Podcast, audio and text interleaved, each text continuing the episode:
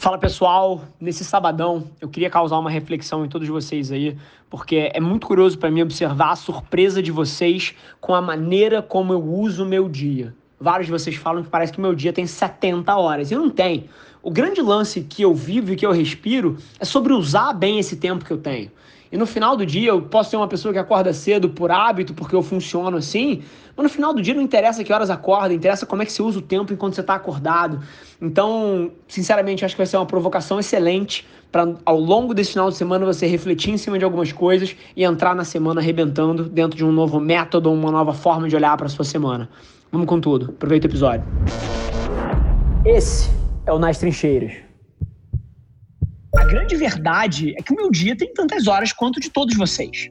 A diferença é que eu aproveito cada segundo do meu dia de maneira intencional. Então não tem um momento no meu dia onde eu estou deitado matando tempo. O conceito de matar tempo para mim é uma desgraça. Assim, cada segundo conta. É, eu trabalho tanto quanto eu trabalho e eu desafio vocês a pensar que eu invisto mais tempo com a minha família do que vários de vocês. Porque na hora que você tá num almoço de família, cara, você tá igual um zumbi vendo stories do Instagram. Eu tô presente ali. Na hora que eu tô jantando com a minha esposa, eu tô presente ali. Aqueles 40 minutos é olho no olho, é conexão de fato. Eu não tô vendo uma live no TikTok ou passando para ver qual é o conteúdo ou ver quem é que tá viajando para onde.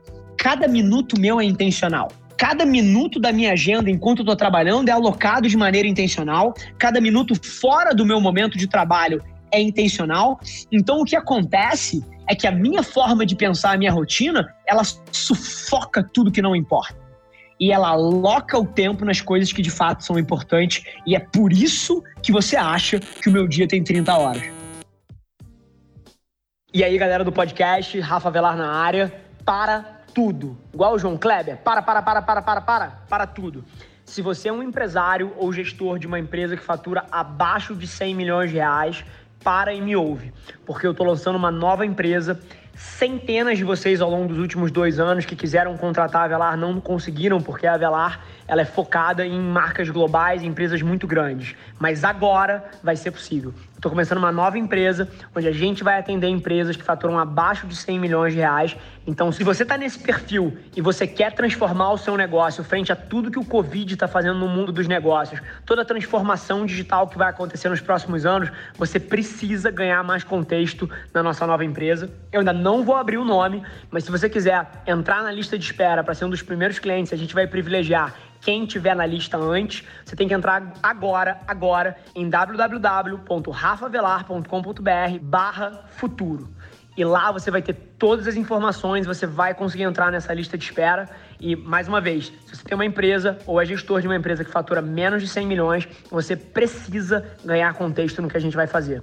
espero lá. Minha rotina, acho que vários de vocês sabem, acordo super cedo, vou ler uma porrada de coisas que me interessa, desde coisas do nosso setor até coisas de negócio, coisas de macroeconomia e também, pô, aproveito para dar o primeiro scoop nas redes sociais todas, ver o que aconteceu, ver o que, está pegando e abrir um DM de uma pessoa que acompanha a gente aqui e é um dos DMs que eu mais recebo. E é super curioso isso. Eu lembro do João lá atrás, quando ele começou a trabalhar comigo, ele falou: Caralho, Rafa, teu dia parece que tem 30 horas que ele começava a me acompanhar filmando, cara, desde três e meia da manhã no pedal. E as pessoas têm a impressão que eu não durmo. E é curioso, porque eu acho o sono super importante. Não entenda isso errado. Inclusive foi o que eu respondi para ela. Mas basicamente eu trabalho pra caramba, sim. Mas eu acho o sono super importante. Eu diria que eu trabalho aí entre 12 e 14 horas em média por dia. Alguns dias mais, alguns dias menos. Mas eu tento todos os dias dormir pelo menos 6, 7 horas que é o que eu preciso para estar tá no meu melhor grau. E assim, isso é o que funciona para mim, você tem que entender o que funciona para você. Talvez a sua genética precise de 9 horas de sono, a minha precisa de 6, 7. Isso é uma coisa muito pessoal. Mas acima de tudo, o motivo pelo qual vocês têm a impressão que eu não durmo é porque, número um, eu não mostro quase nada da minha vida pessoal, então toda vez que eu estou exposto, eu estou exposto numa dinâmica de trabalho, você compara o meu palco com o seu bastidor, então aí já tem um primeiro erro. E o segundo erro não é um erro bem, mas é uma filosofia de vida minha, é porque eu vivo a minha vida um pouco diferente. Eu não valorizo coisas que provavelmente aquele senhor ali que tá passando na rua valoriza. Eu não valorizo, pô, encher a cara na quinta-feira para dar uma extravasada. Eu não valorizo assistir Netflix, eu não valorizo assistir Big Brother, eu não valorizo assistir TV. Eu valorizo pouquíssimas coisas da minha vida e a minha vida inteira é centrada em torno delas, que são família, trabalho e treino barra esporte. Então, a minha vida gira em torno dessas três coisas e eu sufoco todo o resto. E é por isso que sobra tanto tempo para o meu trabalho, para o meu treino, para minha família. E essa é uma vulnerabilidade que vários de vocês criam para vocês, porque vocês valorizam família, querem crescer na carreira, valorizam sua saúde, mas a alocação de tempo de vocês não reflete isso. Você senta e assiste 4 horas de Netflix na quarta-feira à noite, de 11 às 3 da manhã e acorda no dia seguinte cansado. Você na quinta-feira enche a cara e chega, porra, duas da manhã em casa e não vai treinar no dia seguinte. Então o que eu tenho que salta aos olhos de muita gente, que eu acho que falta hoje em dia na sociedade, é uma clareza muito grande do que é importante para mim e mapear as minhas ações exatamente para essas coisas. E eu, inclusive, diria para vocês que é daí que eu derivo tanta energia e tanta felicidade. Pensa nisso. Vambora. São 5h55 da manhã. A gente chegou no escritório hoje às 4h50. E por que isso? Porque eu acredito tanto no que a gente está fazendo aqui que eu não consigo tomar nenhuma atitude diferente. E isso aqui é a realidade. Isso aqui não é sexy, isso aqui não é glamouroso, mas eu me sinto extremamente realizado fazendo isso aqui. E como é, é o que eu acabei de falar, e como isso aqui não é o meu trabalho, eu tenho que encaixar em horários bizarros, em horários alternativos para a gente conseguir tirar isso aqui do papel. E essa é a diferença. Quando você achou o seu propósito, quando você achou aquilo que ressoa com você, você não cria desculpas e você tem que dar um jeito de fazer independente das circunstâncias. E é óbvio que eu não comecei isso do dia para noite.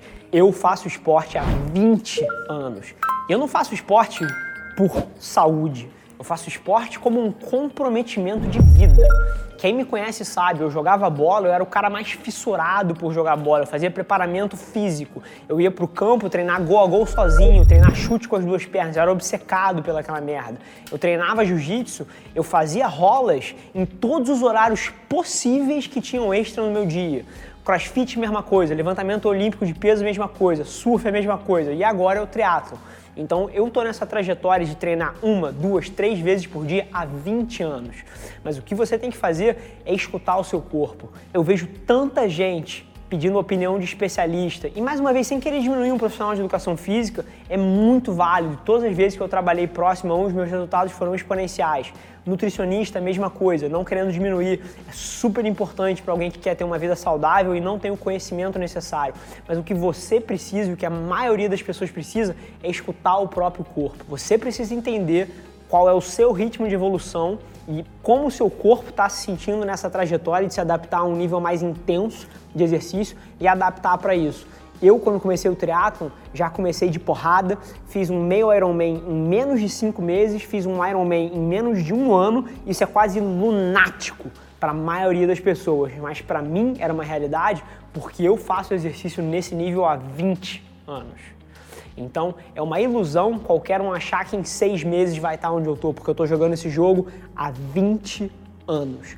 Mas é uma coisa que eu imploro para você tentar é começar a enxergar o esporte como um esporte e não como saúde. Se você quer ter esse nível de performance, porque é muito diferente você olhar o esporte com essa ótica e vai transformar tanto os seus resultados como a tua motivação para treinar dessa forma.